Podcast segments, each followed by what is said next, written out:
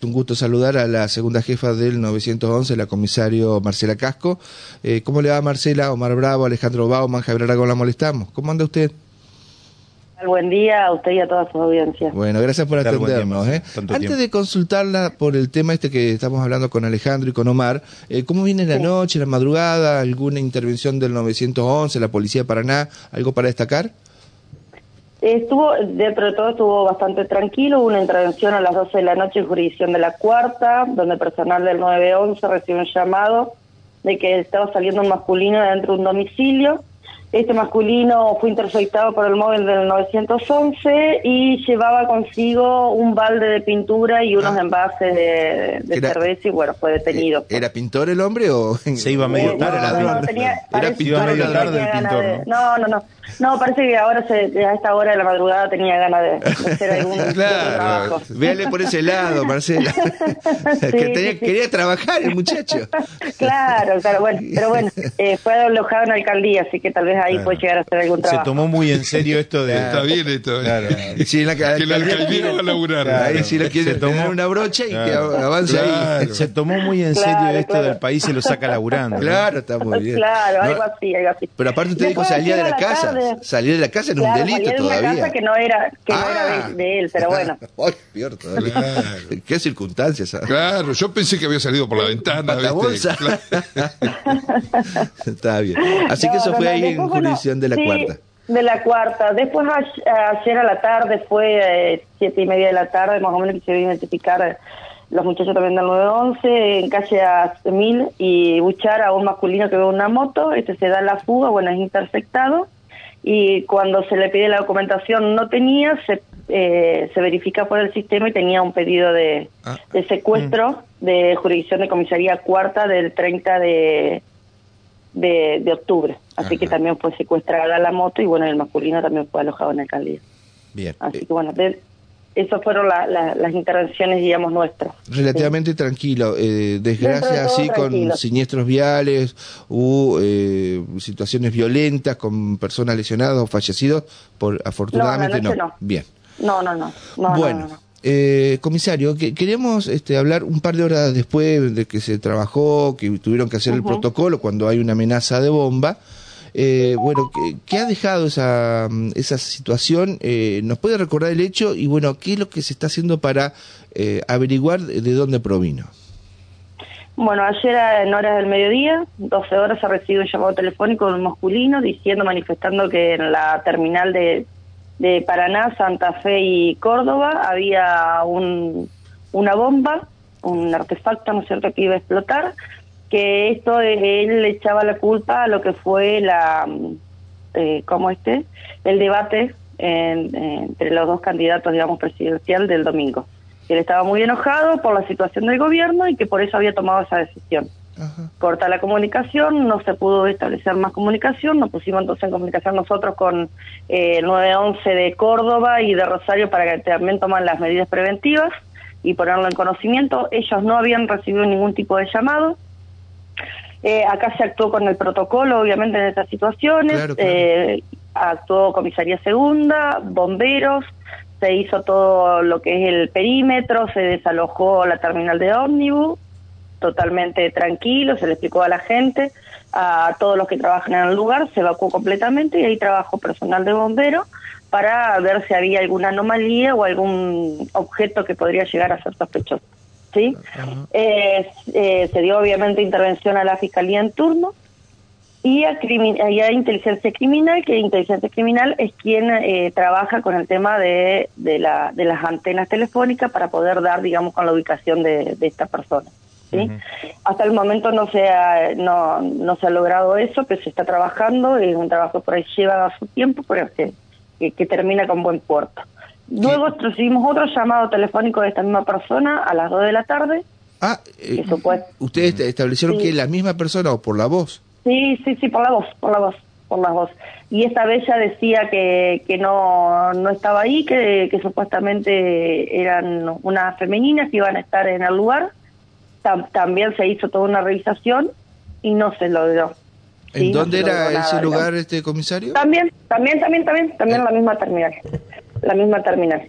Así que luego, eh, nuevamente se hizo toda una requisa y identificación de las personas. sí. ¿Tuvieron que evacuar la Eh, terminal nuevamente? eh, No, lo que se hizo fue una, una requisa más con las personas, porque supuestamente iba a ser una persona con tanta característica, digamos, las características supuestamente Claro. de esas personas, las cuales nunca se encontraron. Eh, ¿Sí? ese, esa- ese, ese llamado telefónico queda grabado, el audio Sí, queda. queda grabado. Entonces sí, se sí, puede queda saber. grabado y va-. Sí, sí, sí, queda grabado y eso va a la fiscalía por un Claro. oficio que ellos mismos piden y para que se haga la investigación y la causa judicial, porque hay una causa más allá de que, que fue falsa la, el llamado telefónico, hay una causa de intimidación pública que se inicia obviamente. Claro, No y cierto. ustedes también tienen ahí primariamente una base que puede establecer o por lo menos verificar de dónde proviene el llamado telefónico. Claro, exactamente. Y también tenemos las cámaras ahí en la terminal, así que eso fue eh, Ah, chequeado en primera instancia con las cámaras, el personal y con eh, los especialistas que son bomberos, ¿no es cierto? Claro, bueno, toda esa información ustedes ya se la han aportado a la justicia y a la Sí, gente de está, inteligencia criminal, así que Exactamente para que estén trabajando, digamos, en, en esa situación. el teléfono Sí. seguramente puede ser ubicado, eh, el, el llamado entrante al 911, eso se puede detectar. Sí, sí, sí, eso lo hace justamente lo, lo que es personal de inteligencia criminal. Ellos están trabajando en eso, obviamente, y trabajan en conjunto con el fiscal, con el juzgado. Marcela, que, la- que las llamadas se hayan dado aquí al 911 de nuestra ciudad, ¿presume que la persona sería oriunda o estaría aquí en, en proximidades de la provincia, más allá de que la amenaza la, la haya extendido a Santa Fe y a Córdoba? Y el teléfono, la característica es nuestra, Ah, es de la ciudad, así que nosotros nosotros calculamos, obviamente tampoco se puede decir con certeza que es de acá, Claro. Y pero para- sí, sí, Para la operadora o el operador que recepcionó el llamado, ¿le pareció que era una persona, un joven, un adolescente, una persona grande, no, no, adulta? no, una persona grande, adulta, no, no, una persona grande, adulta, adulta. Varón. Sí, sí. varón, sí, masculino. Ajá. Así es. Sí, sí, sí, sí. Comisaria, en bueno. lo que es la, la segunda llamada, eh, ¿tenía alguna otra particularidad más allá de que había este, una persona, digamos, directamente en la terminal que podía activar, si se quiere, eh, este artefacto? No, lo, lo, lo que dijo después, a lo último, es justamente de que, de que iba a haber, eh, que, que- él ya estaba cansado. Lo único que decía es que estaba cansado de, de la política, de comunista y bueno, un montón de cuestiones, digamos, eh, hacia la política, digamos, no, no.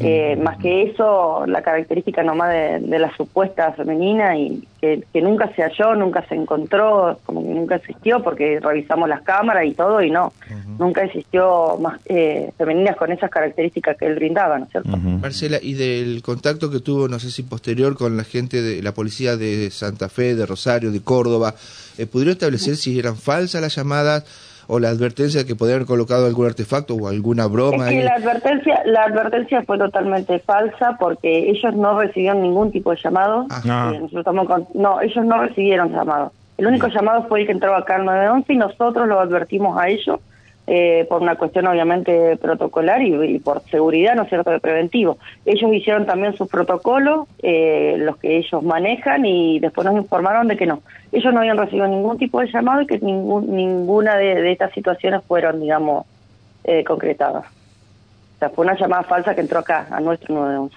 Está bien. Este Hoy- tipo, quería preguntar eh, en- en relación a que en otro momento podían haberse recibido y que pasaron, no digo desapercibida, No. pero digo, este, eh, tomando como referencia este tipo de, eh, a ver, eh, argumento político, si se quiere, ¿no? Eh, Esto es la primera, podríamos decir así. Esta es la primera, no, es la primera vez, es la primera vez, es la primera vez. Eh, eh, obviamente todo llamado que se recibe al 911 eh, es, eh, se le da, digamos, la importancia que debe cualquiera sea su llamado.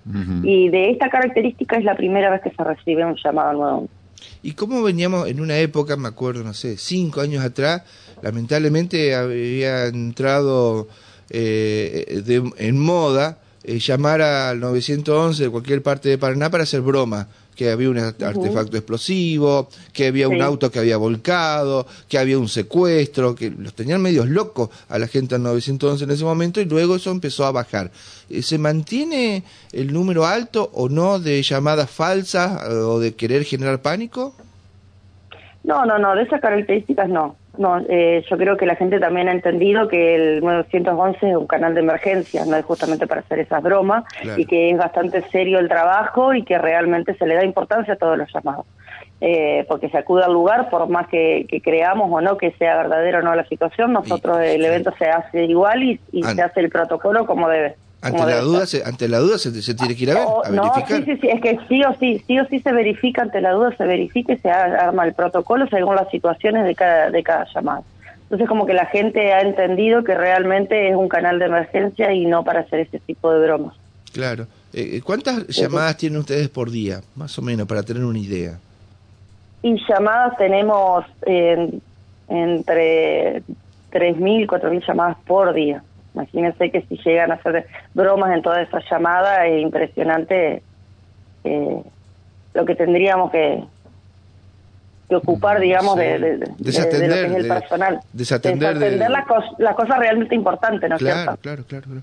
Porque en esa llamada están todas las situaciones, no solamente de emergencia, muchas veces llaman por más allá de, los accidentes, ambulancia, violencia de género, por pedir un, teléfono, porque muchas veces llaman ahí para pedir un teléfono, para hacer una pregunta. Una guía. Claro, algo así, algo así. Muchas veces hay gente que llama así por esas situaciones, no son todas las llamadas por emergencia. La, farmacia de turno pide. ¿eh? La farmacia de turno muchas veces también, sí, sí, sí, van pidiendo esas cuestiones y todas son atendidas, todas son atendidas y resolvidas como como se debe ser. De cualquier manera, eh, uno entiende a veces a la gente desde el punto de vista de que pareciera que es más fácil o más memorizado el 911 que otros números, por ejemplo, que sé yo, el de emergencias, ¿no? Cuando uno dice el 107, entonces es más rápido lo que sería el 911, ¿no? Sí, sí, sí, sí. Pero no, para pedir el número de la roticería. No, no, claro que no. Claro que no. No, pero llaman, llaman, llaman, llaman preguntando esas cosas. Pero bueno, todos son ah, atendidos como debe ser, obviamente. Dígame, Marcela, eh, ya, eh, esos de mm, las bromas estas de, de, gurises en las escuelas, siempre pasa para los parciales, para los finales, en épocas de exámenes. ¿Se sigue recepcionando? Eh, este año recepcionamos una sola, una sola que fue de la escuela Perán, que es más, llamaron a la escuela.